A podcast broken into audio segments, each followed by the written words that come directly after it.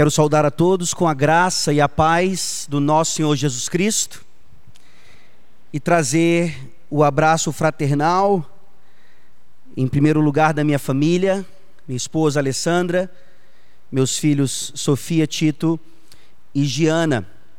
Trazer também um abraço fraternal lá da nossa igreja, a primeira igreja presbiteriana de Teresina, e também do Seminário Teológico do Nordeste, onde eu sou professor.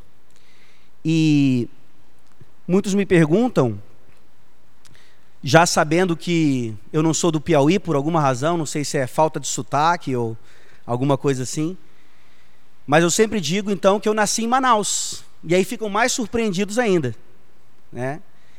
Então é a minha primeira vez em Boa Vista, minha primeira vez em Roraima, mas não a primeira vez aqui na região norte. Na verdade, eu já estive em Rondônia também, já estive no Pará, obviamente em Manaus, mas agora a primeira vez aqui nesse estado e nessa cidade. Encantadores, sem dúvida alguma. É, Deus tem abençoado vocês aí com, com essa cidade, já pude conhecer um pouquinho, e certamente abençoado com o seu evangelho, as igrejas presbiterianas aqui nessa região. Então, vamos dar início à nossa palestra. Eu farei duas palestras, uma hoje e uma amanhã à noite. E a ideia é nós tratarmos do tema a graça na lei. Por favor, abra sua Bíblia no livro de Hebreus.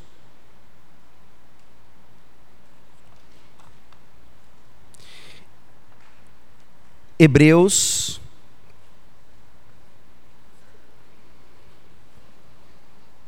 no capítulo 8.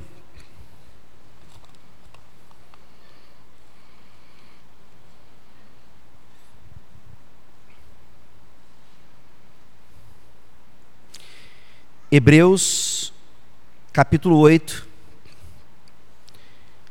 Eu farei a leitura de todo o capítulo e faço a leitura principalmente por causa do versículo 13. Então prestem bastante atenção no versículo 13 de Hebreus 8. Lembrando, a nossa temática é a graça da lei ou a graça na lei. Parece, parecem termos contraditórios de propósito. E ó, graças a Deus não são. Hebreus 8, de 1 a 13, diz assim a palavra do nosso Deus. Ora, o essencial das coisas que temos dito é que possuímos tal sumo sacerdote que se assentou à destra do trono da majestade nos céus, como ministro do santuário e do verdadeiro tabernáculo que o Senhor erigiu, não homem. Pois todo sumo sacerdote é constituído para oferecer tanto dons como sacrifícios. Por isso é necessário que também esse sumo sacerdote tivesse o que oferecer. Ora, se ele estivesse na terra, nem mesmo sacerdote seria, visto existirem aqueles que oferecem os dons segundo a lei, os quais ministram em figura e sombra das coisas celestes, assim como foi Moisés divinamente instruído, quando estava para construir o tabernáculo, pois diz ele: Vê que faças todas as coisas de acordo com o modelo que te foi mostrado no monte. Agora, com efeito, obteve Jesus tanto mais excelente, quanto é ele também mediador de superior aliança, instituída com base em superiores promessas. Porque se aquela primeira aliança tivesse sido sem defeito, de maneira alguma estaria sendo buscado lugar para uma segunda. E de fato, repreendendo-os, diz: Eis aí vem dias, diz o Senhor, e firmarei nova aliança com a casa de Israel e com a casa de Judá não segundo a aliança que fiz com seus pais, no dia em que os tomei pela mão, para os conduzir até fora da terra do Egito. Pois eles não continuaram na minha aliança, e eu não atentei para eles, diz o Senhor. Porque esta é a aliança que firmarei com a casa de Israel, depois daqueles dias, diz o Senhor. Na sua mente imprimirei as minhas leis, também sobre o seu coração as inscreverei, e eu serei o seu Deus, e eles serão o meu povo e não ensinará jamais cada um ao seu próximo, nem cada um ao seu irmão, dizendo: Conhece ao Senhor, porque todos me conhecerão, desde o menor até ao maior, pois para com as suas iniquidades usarei de misericórdia e dos seus pecados jamais me lembrarei. Quando ele diz nova, torna antiquada a primeira. Ora, aquilo que se torna antiquado e envelhecido está prestes a desaparecer. Amém. Vamos orar mais uma vez? Senhor nosso Deus, obrigado por esta conferência, obrigado porque esse tema é tão importante para nós, como filhos da aliança, para entendermos realmente o que significa a lei em nossas vidas e principalmente o teu santo evangelho. Obrigado a Deus porque nessa noite nós temos a oportunidade de conhecer mais de ti e de realmente entendermos aquilo que nós lemos no Salmo 19 a tua lei é perfeita e restaura a alma. Ajuda-nos, Senhor, a não apenas conhecer isso, mas experimentarmos isso em nossas vidas diariamente, dando glórias àquele que cumpriu a lei perfeitamente em nosso lugar, o nosso Senhor Jesus Cristo, o mediador do pacto. É no nome dele que nós oramos. Amém. Eu sou muito grato pela obediência ativa de Cristo. Nenhuma esperança sem ela. Eu sou muito grato pela obediência ativa de Cristo. Nenhuma esperança sem ela. Vocês têm alguma ideia de quem escreveu essa frase? Talvez você não o conheça, mas você certamente já ouviu falar do seminário teológico de Westminster, na Filadélfia, um dos mais famosos hoje no mundo. Muitos dos nossos teólogos no Brasil estudaram ali, muitos pastores buscam fazer ali o seminário ou até algum curso de pós-graduação. E quem escreveu essa frase que eu acabei de ler, essas duas frases, foi J. Gratian Machen, um dos iniciadores do seminário de Westminster e principalmente um dos responsáveis pelo surgimento da igreja OPC, Orthodox Presbyterian Church, a igreja presbiteriana ortodoxa nos Estados Unidos. E para vocês conhecerem um pouco a história, o nosso pioneiro no Brasil, Simonton, ele veio para o Brasil estudando em Princeton tendo ouvido um sermão de Rod, falando sobre a conquista das nações, e ele então, ali com o coração fervendo, vem para o Brasil para cravar aqui a bandeira do Evangelho. E aí nós conhecemos a história há poucos dias atrás, há poucos dias nós comemoramos mais um ano de existência da nossa denominação. E nesse contexto nós vemos, infelizmente, Princeton sendo agora dominado pelo liberalismo teológico. Nossa igreja mãe, a PCUSA, também dominada pelo liberalismo teológico. E na providência de Deus, então, um seminário e uma nova denominação surgem pela liderança desse homem, que morreu cedo. E escreve essas frases exatamente no seu leito de morte. E ele escreveu a ninguém mais, ninguém menos do que o seu colega de seminário, o teólogo e pastor John Murray. Talvez você já tenha ouvido falar desse teólogo, um dos mais renomados aí do século 20. Um telegrama no leito de morte, dizendo: Eu sou muito grato pela obediência ativa de Cristo, nenhuma esperança sem ela. O que tem a ver então a obediência ativa de Jesus Cristo com o nosso tema? Por que é que um teólogo, pastor, ao morrer, salienta exatamente essa questão? Ora, tem tudo a ver com o que nós estamos tratando nessa noite e encerraremos amanhã, nessas duas palestras casadas, para nos mostrar a graça na lei ou a graça da lei. Nós lemos aqui em Hebreus capítulo 8, versículo 13, um texto que muitas vezes, se não for adequadamente analisado no seu contexto, ele pode nos levar a uma conclusão completamente contrária ao que o próprio texto diz e ao que a nossa teologia reformada ensina. O termo aqui no versículo 13 chama a antiga aliança de antiquada e envelhecida. E isso automaticamente já nos leva a um outro texto. Poderia nos levar a vários outros, mas eu escolho esse de propósito. Então fique sua, na sua cabeça o adjetivo antiquado e envelhecido. Está prestes a desaparecer. Abra agora a sua Bíblia em João capítulo 1. Evangelho de João. Capítulo 1, versículo 17.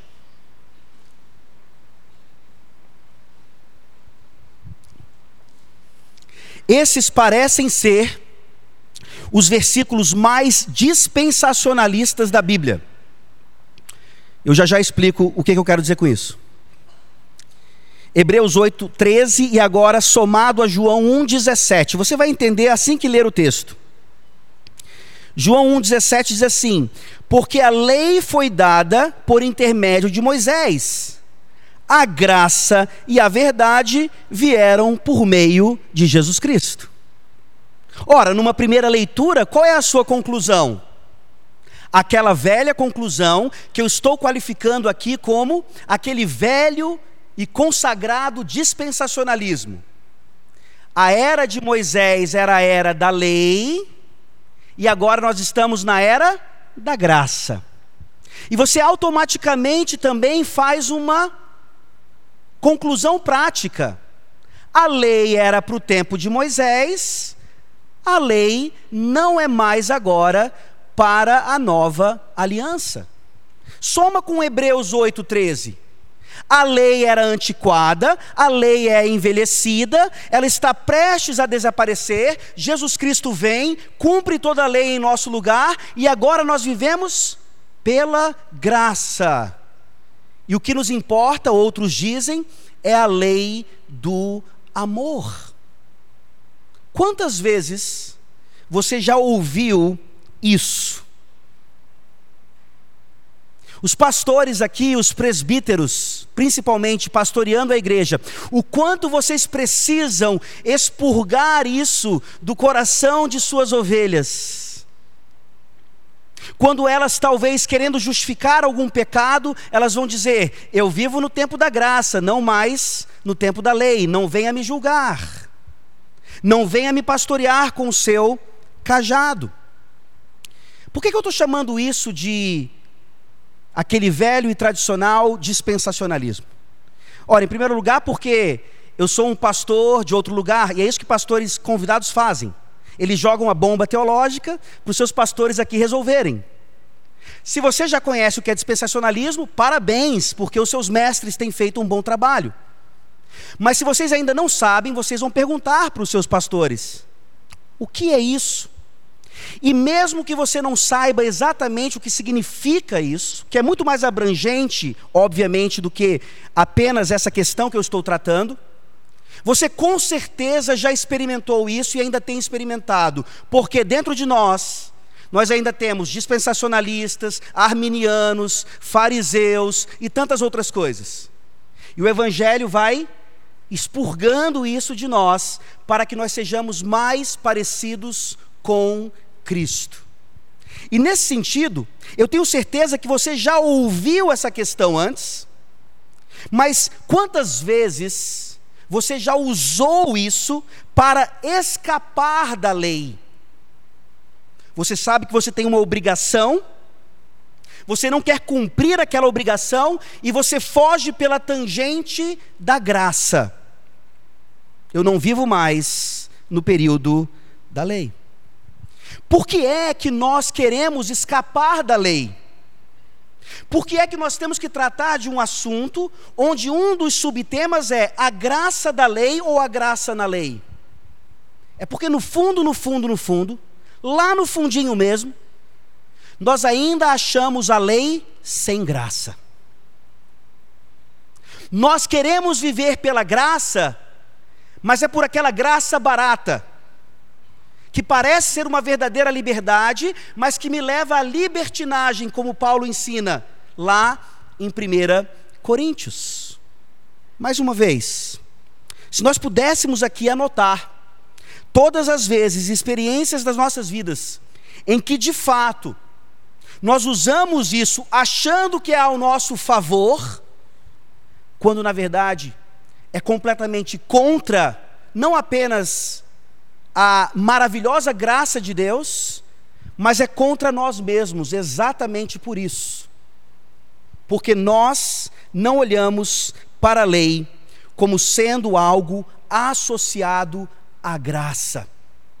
Parece que há sempre uma contradição em termos aqui.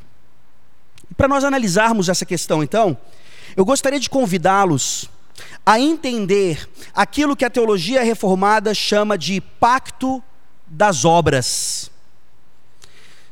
Você ficou arrepiado? Se não ficou, ainda bem. Porque geralmente nós protestantes, quando ouvimos obras, nós automaticamente associamos isso ao quê? Ao catolicismo romano. Ou associamos isso a qualquer outra religião que não é da graça. E a única religião da graça é a verdadeira religião cristã baseada no evangelho do Senhor Jesus Cristo. Mas talvez nós fiquemos ainda mais arrepiados quando nós descobrimos que na nossa confissão de fé tem um capítulo cujo título é Das Boas Obras. É o capítulo espírita da confissão de fé. Ou o capítulo de Madre Teresa de Calcutá, ou como nós poderíamos definir de qualquer outra maneira. Mas não. Quando os teólogos aí antes de nós chegam a essa nomenclatura, existe uma razão para isso. Pacto das obras demonstra então, obviamente, uma relação pactual. E nós vemos exatamente essa relação na seção 2 do capítulo 7 da nossa confissão de fé. O capítulo 7 fala do pacto de Deus com o homem, e a seção 2 diz o seguinte: o primeiro pacto feito com o homem era um pacto de obras. Nesse pacto, foi a vida prometida a Adão e nele a sua posteridade, sob a condição de perfeita obediência pessoal. Ou seja, no mínimo, quando nós ouvimos a respeito de pacto das obras, nós estamos em boa companhia. Talvez nós queiramos rejeitar essa parte da confissão. Talvez nós achemos que eles, como teólogos muito bem preparados e piedosos, não fizeram um bom papel aqui. Mas é inevitável que nós não podemos negar que isso faz parte da nossa herança. E qual é o problema com esse nome? Tem obras aí. E obras parecem não condizer ou não serem compatíveis com a graça. Inclusive, John Murray, o citado aqui anteriormente, ele, um grande teólogo, teve dificuldade com esse termo. Assim como vários outros, e nessa noite, pelo menos não agora, não temos tempo, infelizmente, de tratar dessas questões. Você vai ver alguns teólogos chamando essa mesma coisa de pacto da criação, ou pacto de vida, mas não de obras. E talvez a, a, a principal objeção a essa questão é que ali na linguagem de Gênesis 1 e 2, antes da queda, você não vê a palavra berit, você não vê a palavra pacto ou aliança. Então, exegeticamente, é óbvio que é impossível provar que havia um pacto ali. É uma forçação, digamos assim, de algum teólogo sistemático querendo justificar algumas coisas injustificáveis. Mas não é. Eu gostaria que vocês abrissem, por favor, a sua Bíblia em Oséias capítulo 6. Também gostaria de ter mais tempo para provar isso aqui para vocês.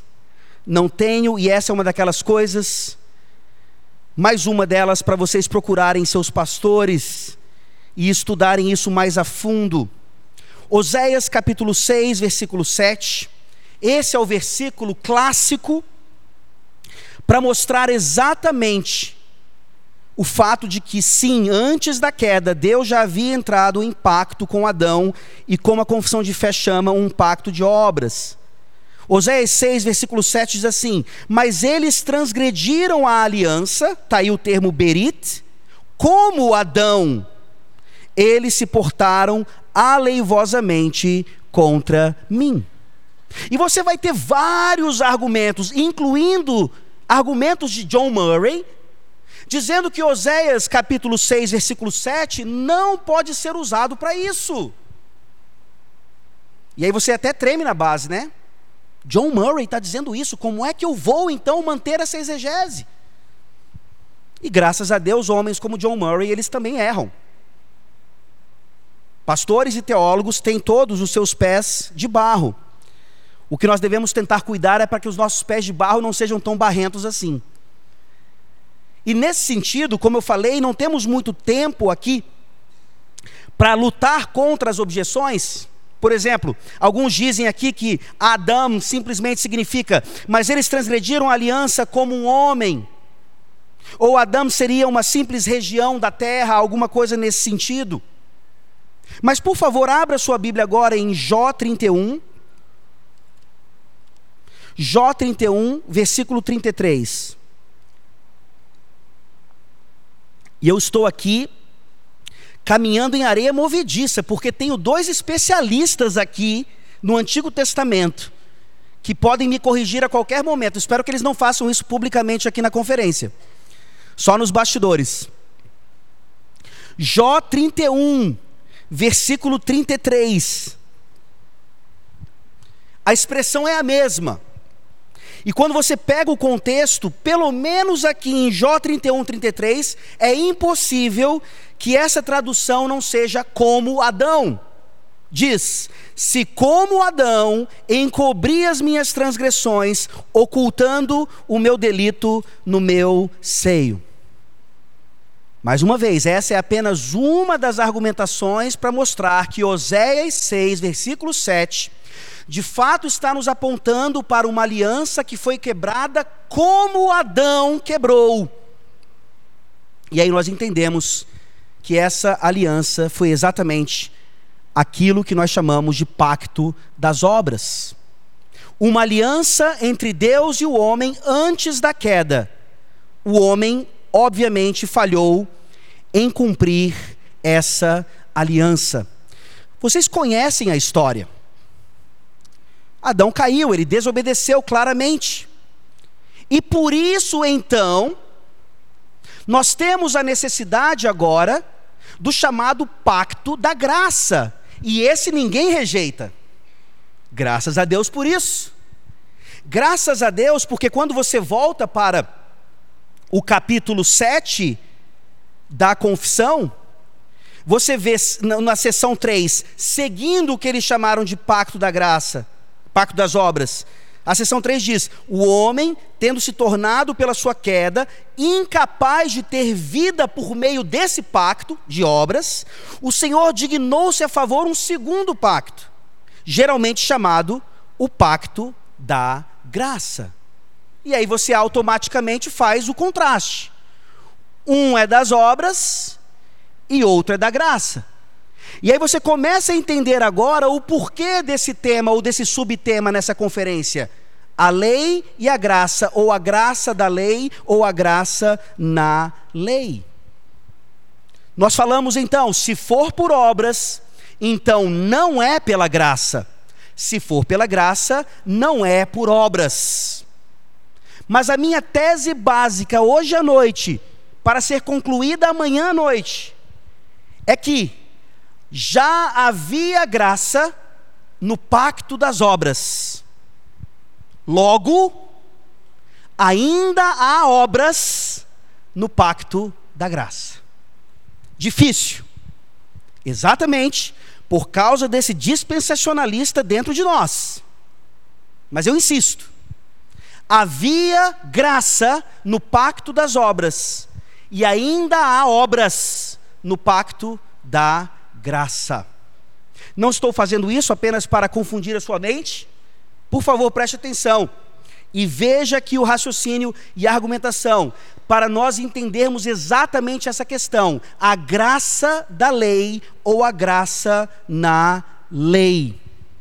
Se nós não entendermos isso, as nossas vidas geralmente vão demonstrar um desequilíbrio que nos leva como um pêndulo a dois extremos. O primeiro deles é um extremo antinomista, anti-lei, que diz: Jesus é meu Salvador, mas Ele não é o meu Senhor.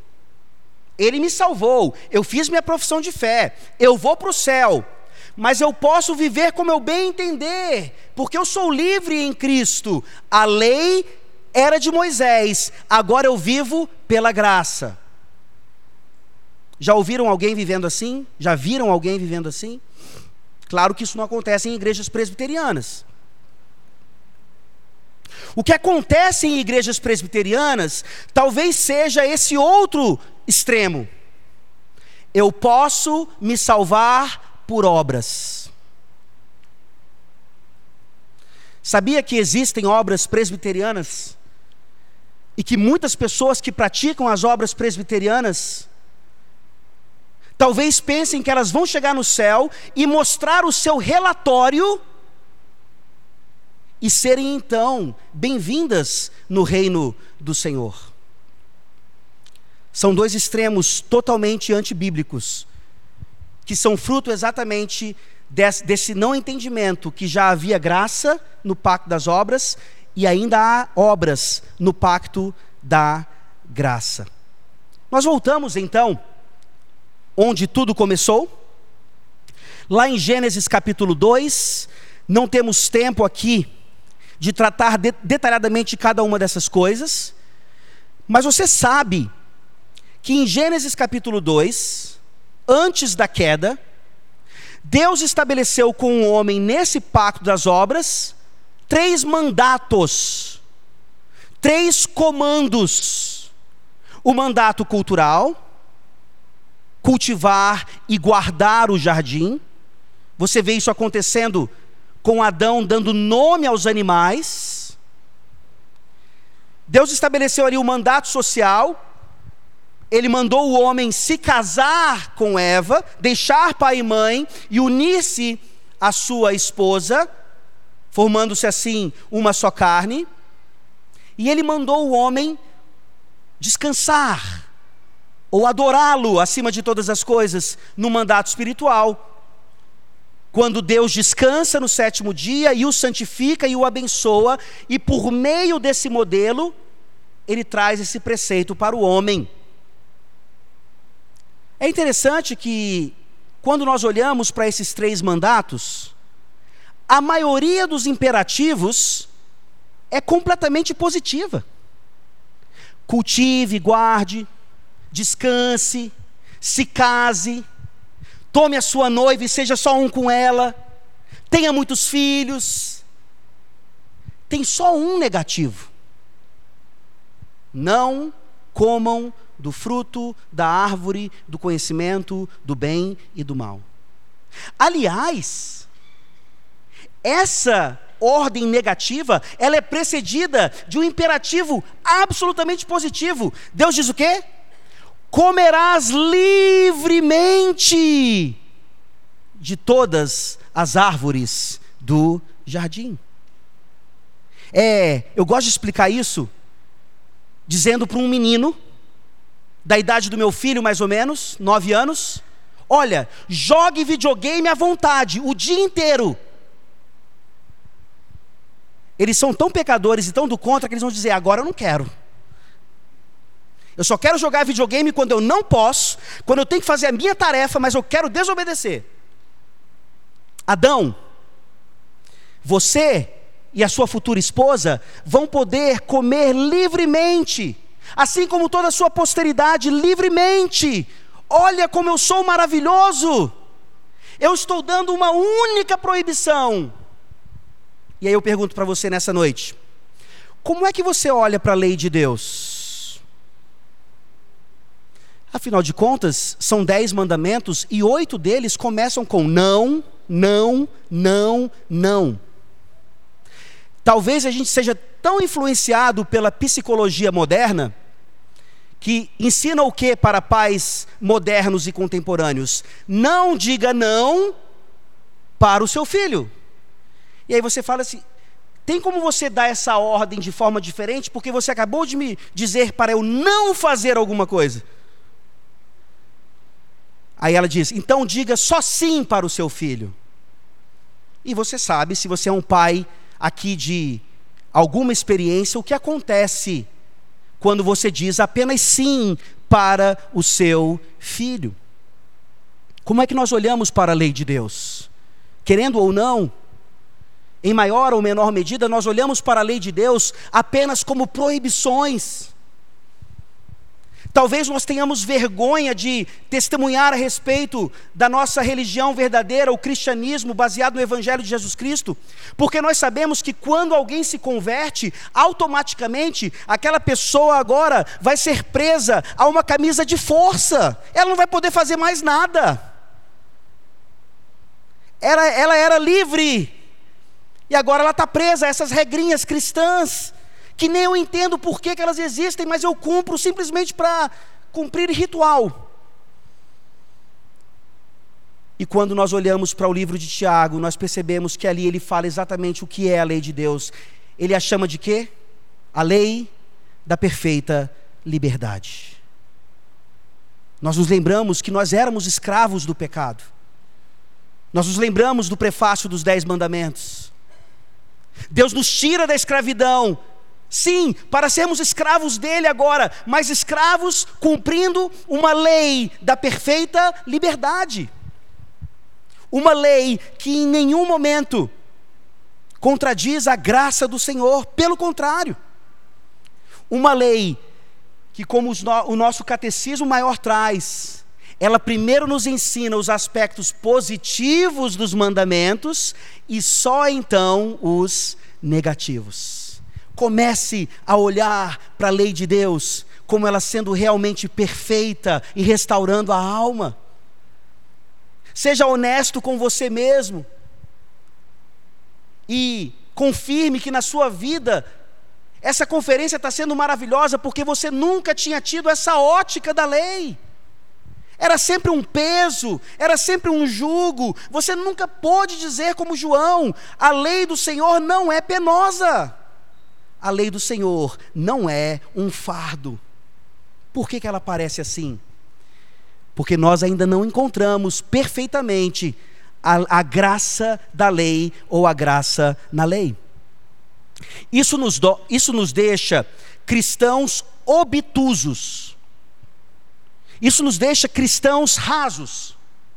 Ou cristãos de domingo ou cristãos que entendem que existe uma vida que é sagrada e uma vida que é secular, que a lei de Deus diz respeito ao sagrado, mas não ao secular, não ao meu trabalho ou coisas assim.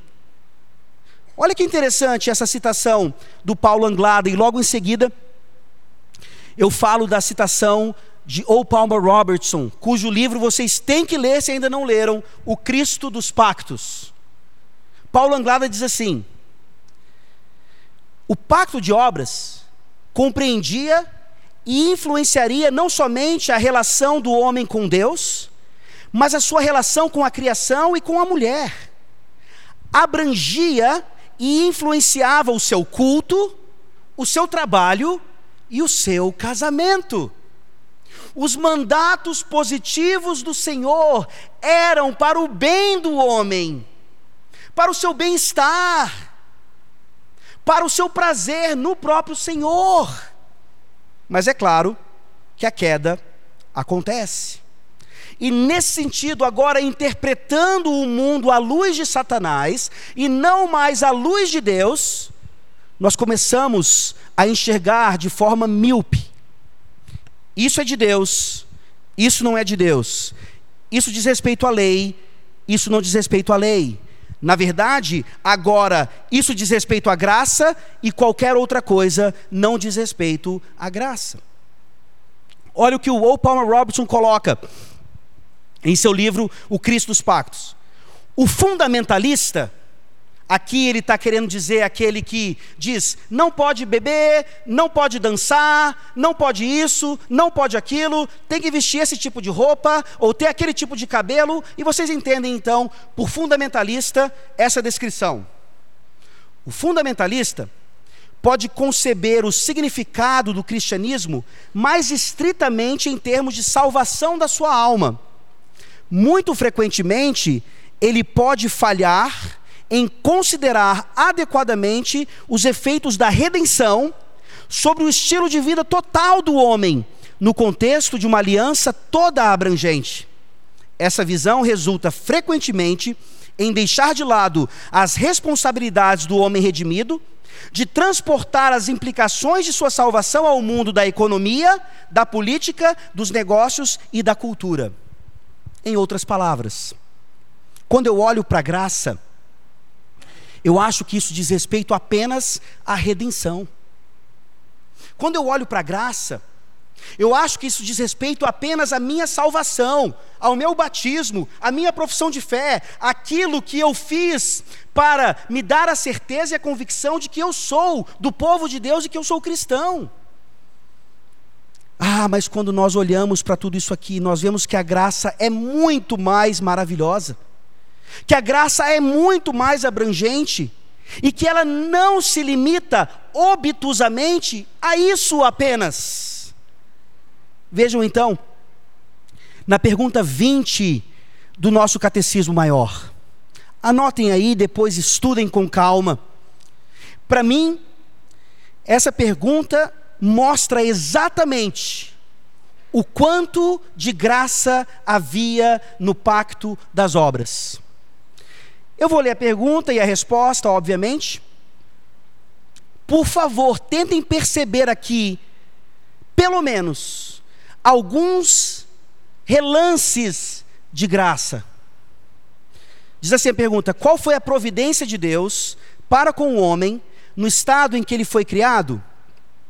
A providência de Deus para com o homem no estado em que ele foi criado consistiu em colocá-lo no paraíso, designando-o para o cultivar, dando-lhe liberdade para comer do fruto da terra, pondo as criaturas sob o seu domínio e ordenando o matrimônio para o seu auxílio, em conceder-lhe comunhão com Deus, instituindo o dia de descanso, entrando em um pacto de vida com Ele, sob a condição de obediência pessoal, perfeita e perpétua da qual a árvore da vida era um penhor, e proibindo-lhe comer da árvore da ciência do bem e do mal, sob pena de morte. O que eu gostaria que vocês entendessem, e eu sei que às vezes isso não é possível, é que 95% da resposta é graça sobre graça. E nós poderíamos dizer então que só o finalzinho não é graça e mesmo assim nós ainda estaríamos errados. Por quê? Você acha que é gracioso da parte de Deus dizer para os, as suas criaturas: não comam dessa árvore, senão vocês vão morrer? Se você não consegue responder sim a essa pergunta, é porque você ainda acha que graça só começa a acontecer na história da humanidade depois da queda. E aí nós temos uma distinção clara entre uma graça preservadora ou preventiva e uma graça de fato redentiva. Aí você está certo. Não existia graça redentiva antes, não havia necessidade dessa manifestação da graça. O homem não tinha caído. Ela precisava ser meramente preventiva ou preservadora. Mas ele caiu, ele desobedeceu. Agora, realmente, um pacto da graça precisa ser estabelecido. Eu volto a dizer, depois estudem com calma. A pergunta 20 do Catecismo Maior nos mostra exatamente o quanto de graça já havia na primeira relação do homem com Deus. E talvez você diga o seguinte: não, a Bíblia não usa graça dessa maneira. E aí eu chamo você a voltar ao capítulo 7, da, da a sessão 1 do capítulo 7 da Confissão de Fé, mais uma vez sobre o pacto. Diz assim: Tão grande é a distância entre Deus e a criatura, que, embora as criaturas racionais lhe devam obediência como seu Criador, nunca poderiam fruir nada dele como bem-aventurança e recompensa, senão por alguma voluntária condescendência da parte de Deus, a qual foi ele servido significar por meio de um pacto. Ah, meus irmãos, entendam então graça também dessa forma agora. Me respondam uma coisa: o que foi que Adão fez para merecer a sua existência. O que foi que Adão fez para merecer a condescendência de Deus? Essa sessão é maravilhosa, porque ela nos mostra que, mesmo antes da queda, se não fosse o movimento de Deus, se não fosse a iniciativa de Deus, a distância entre Deus e a criatura, mesmo antes da queda, era tão grande que Ele, o Senhor do universo, o Deus triuno, precisava vir até nós. Os irmãos, isso é graça. Isso aqui é chamado de condescendência. E amanhã eu vou mostrar para vocês como, nesse sentido, são sinônimos. Insisto, não é sinônimo pelo menos não completamente, daquilo que a gente chama de graça redentiva. Mas é o mesmo pensamento, não é? Espero que todos aqui nessa noite sejam calvinistas, e se não forem, pelo menos quando vocês oram, vocês são. Porque você sabe então que na sua salvação, você não foi atrás de Deus. Na sua salvação, é o Espírito Santo que vem até você, lhe dá tudo o que você precisa, para que você então responda positivamente. Isso é condescendência, não é? É graça, meus irmãos. Graça sobre graça. E essa graça já estava lá no início. Então, nós fazemos agora a associação. Se já havia graça no pacto de obras, no pacto da graça ainda permanecem obras. É aqui que nós vemos o conceito, então, mais uma vez, de obediência perfeita. Muitos vão querer entender que, tudo bem, vamos dizer que tenha havido um pacto de obras lá com Adão, mas ele permanece lá, ele fica preso no Éden ele, num certo sentido, não serve mais para nada, porque agora, a partir de Gênesis 3, nós temos só o pacto da graça. E isso não é verdadeiro. Por quê? Porque mesmo antes de você ser crente, você já sentia o peso da lei nos seus ombros. Não, não é só agora que você se sente mal. Porque eu sei que os pastores aqui, eles são fiéis, e eles pregam a palavra de Deus como ela deve ser, e você muitas vezes se encolhe na sua cadeira, no seu banquinho, dizendo: calma, pastor, está batendo demais. Antes de ser um filho de Deus, você já conhecia, num certo sentido, a sua santidade, e sabia lá no fundo da prestação de contas que você daria a Ele. Romanos capítulo 1 nos fala sobre isso. E nesse sentido, então, nós vemos que a obediência perfeita à santa lei de Deus, ela não permanece como exigência lá em Adão ou no Éden. Ela continua Vamos desenhar um diagrama, mesmo que seja paralelamente à linha do pacto da graça, o pacto das obras está ali. Você peca e o Espírito Santo vem e lhe mostra: isso é baseado em quê? é baseado no fato de que você sabe que, mesmo regenerado, você ainda não obedece perfeitamente à lei de Deus. E você vai se tornando cada vez mais piedoso, e você vai se tornando cada vez mais piedosa, e você vai vendo o quanto você ainda não obedece. Às vezes, isso é tanto na sua vida que você até pensa se não é salvo. Às vezes você entra em crise.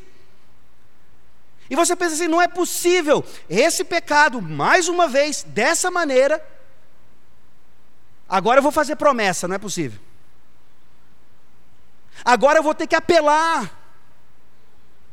Porque parece que a santidade prometida pelo Espírito Santo não está acontecendo em minha vida. O pacto das obras, meus irmãos, ele permanece. Essa exigência desse pacto, dessa lei, permanece. E é por isso que quando você olha para qualquer outra religião, que não a verdadeira religião do Evangelho do Senhor Jesus Cristo, todas as outras são baseadas no cumprimento do pacto das obras. Por que, que um muçulmano herda um paraíso com 70 virgens? Porque ele fez por onde? Por que, que um católico romano pode ir diretamente para o céu sem passar pelo purgatório?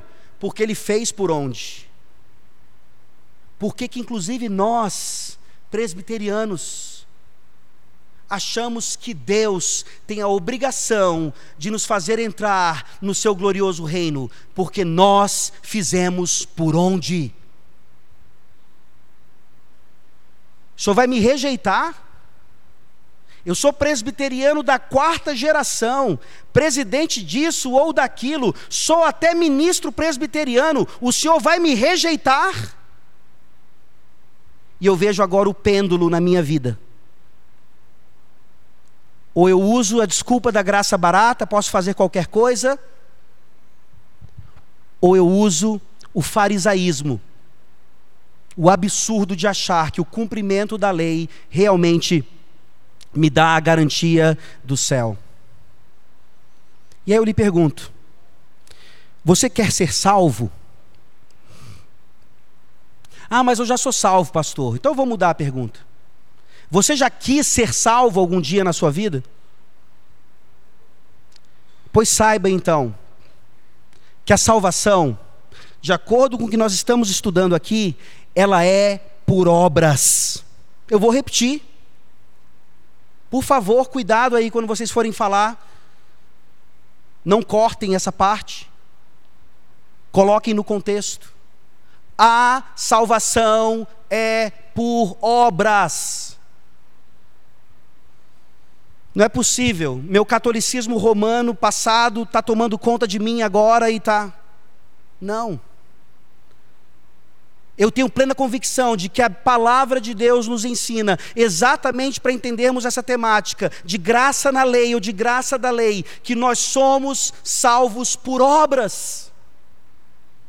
E eu não podia ser mais enfático. Deixe-me buscar uma ajuda aqui da Bíblia. Romanos 7, versículo 10.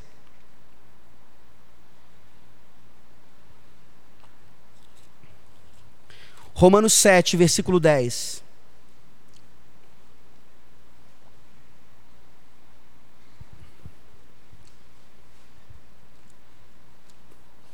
Vamos ler a partir do 7? Olha o pensamento de Paulo, que fantástico. Que diremos, pois, é a lei pecado? De modo nenhum.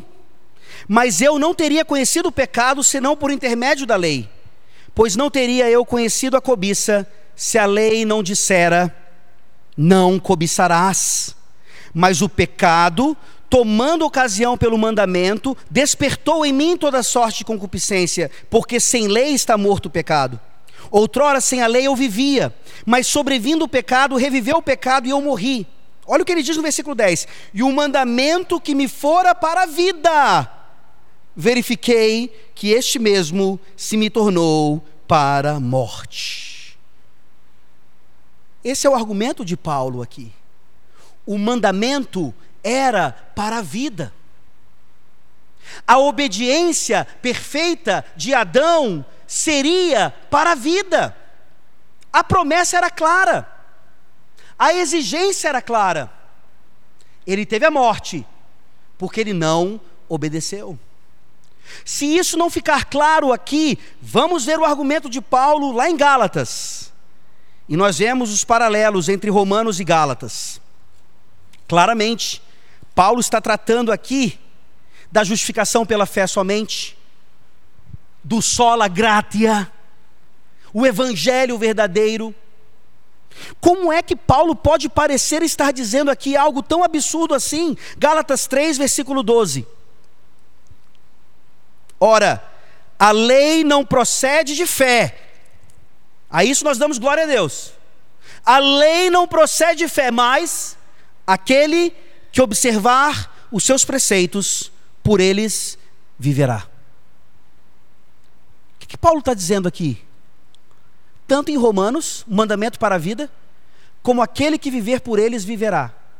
Aquele que observar os seus preceitos, por eles viverá. Paulo está dizendo: sim. Você chega até um mestre, como o jovem rico que nós estudaremos amanhã com mais calma. Mestre, o que, que eu faço para herdar a vida eterna? Depois da primeira resposta de Jesus, que já é uma lapada no jovem rico, ele não entende a mensagem, ele precisa da segunda lapada. Qual é a segunda lapada? Conheces os mandamentos. Quer a vida eterna? Cumpra os mandamentos. Quer a vida eterna? Obedeça os mandamentos do Senhor. Esse é o argumento de Paulo. Esse é o argumento de toda a história da redenção. Desde o pacto das obras, a desobediência a esse pacto, e ele agora correndo paralelamente a esse pacto da graça, que agora sim então nos mostra que graças a Deus nós não estamos mais debaixo dessa exigência. O nosso coração agora se enche de alegria, porque eu não preciso cumprir o pacto de obras em obediência perfeita para ter a salvação. É impossível que o jovem rico ou qualquer outro consigam cumprir o pacto das obras perfeitamente. E aí nós concluímos, de fato, a nossa salvação é pelas obras. Mas pelas obras de quem? podem falar de Cristo Jesus, o nosso redentor. As obras dele, maravilhosas, cumprindo nos mínimos detalhes todas as exigências da lei. Gálatas 4 vai dizer que ele nasceu de mulher sob a lei. Esse sob a lei é suficiente para entendermos não apenas debaixo da lei, mas para sobrepujar a lei. É assim que você vê Jesus Cristo. É assim que você, no seu leito de morte, vai escrever: Eu sou grato a Deus pela obediência ativa do Senhor Jesus Cristo nenhuma esperança sem ela. É assim que nós vemos, é assim que nós entendemos a graça da lei e a graça na lei. Onde o primeiro Adão falhou, o último Adão veio para cumprir exatamente esse pacto das obras. E como uma forma graciosa de manifestar o seu amor a nós, ele transmite a nós essa justiça maravilhosa.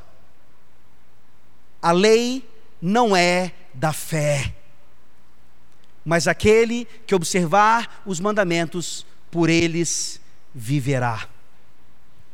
Eu gostaria de terminar então, mostrando exatamente essa relação agora do primeiro Adão com o último Adão. Abra sua Bíblia, por favor, em Mateus capítulo 4. Você conhece bem o texto, não vamos ler todo. Mateus 4.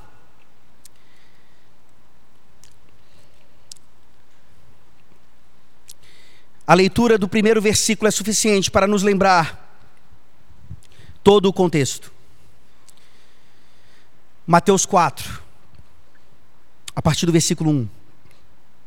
A seguir foi Jesus levado pelo Espírito ao deserto. A melhor tradução é: Jesus foi impelido pelo Espírito ao deserto para ser tentado pelo diabo e depois de jejuar 40 dias e 40 noites, teve fome. Você consegue ver os paralelos aqui? Adão foi tentado por Satanás? Foi. Onde é que Adão estava? Num lugar graciosamente construído e dado a ele por Deus, sem ele ter feito qualquer coisa para merecer o paraíso. Ele já estava no Éden, ele já estava no paraíso, ele tinha que guardá-lo, ele tinha que cultivá-lo. Ele falhou, ele foi tentado e caiu num lugar maravilhoso, onde ele não tinha fome alguma. Ele foi tentado e caiu. Aqui, Jesus Cristo, o segundo Adão, está sendo tentado tentado pelo mesmo Satanás, e ele está com fome, ele está num deserto, ele está rodeado por feras e bestas, e mesmo assim, ele cumpre, ele obedece, ele usa a palavra de Deus corretamente, adequadamente, enquanto Eva e Adão falharam exatamente na revelação que já tinham da parte de Deus de forma totalmente graciosa. Abram, por favor, agora a Bíblia de vocês em Hebreus 5.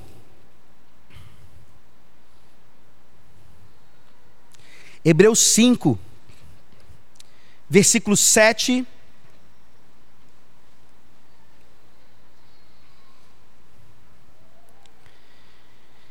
a 9. Hebreus 5, de 7 a 9.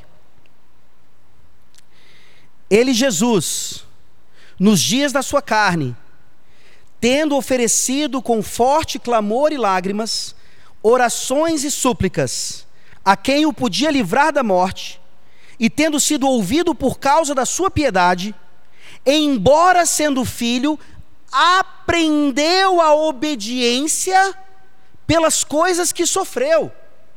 E tendo sido aperfeiçoado, tornou-se o autor da salvação eterna para todos os que lhe obedecem. Não faz o menor sentido. Jesus é perfeito, Jesus é Deus, e o texto nos lembra sim que ele se encarnou nos dias da sua carne, ele aprendeu a obediência. Jesus precisa aprender alguma coisa. Ele foi aperfeiçoado. Jesus precisa de algum aperfeiçoamento? Não, mas você e eu precisamos. E ele então, como homem perfeito, sim, ele passa pelas fases de bebezinho, de criança, de adolescente, de jovem, homem maduro e por meio de muito sofrimento, por meio da sua obediência ativa, onde ele cumpria, cumpria cada mandamento à risca, onde ele nunca desobedeceu aos seus pais, onde ele nunca mentiu, onde ele nunca tomou o nome de Yahvé em vão, onde ele nunca furtou, nem em pensamento, nem em ação, nem em omissão, a sua vida inteira, imaginem o sofrimento por ser santo e santíssimo, ele foi rejeitado pelos santos da época, os fariseus, líderes espirituais. E ele fez isso por mim e por você. E como diz em Filipenses 2, a sua obediência foi de que tipo? Obediência de morte e morte de cruz. Louvado seja o nome do Senhor Jesus Cristo, pela sua obediência ativa, o cumprimento do pacto das obras em nosso lugar, nos oferecendo agora, por meio da Sua graça, a justificação pela fé somente, pela graça somente. Não saia daqui pensando que eu ensinei hoje que é graça mais obras. Não! É só graça, é só evangelho, mas é olhando para o Autor da nossa salvação e vendo o que ele fez. O que é a graça na lei ou a graça da lei, ou em certo sentido, o segredo do pacto das obras? Nós damos a Cristo a nossa imperfeição e Ele nos dá a sua perfeição. Obediência perfeita imputada.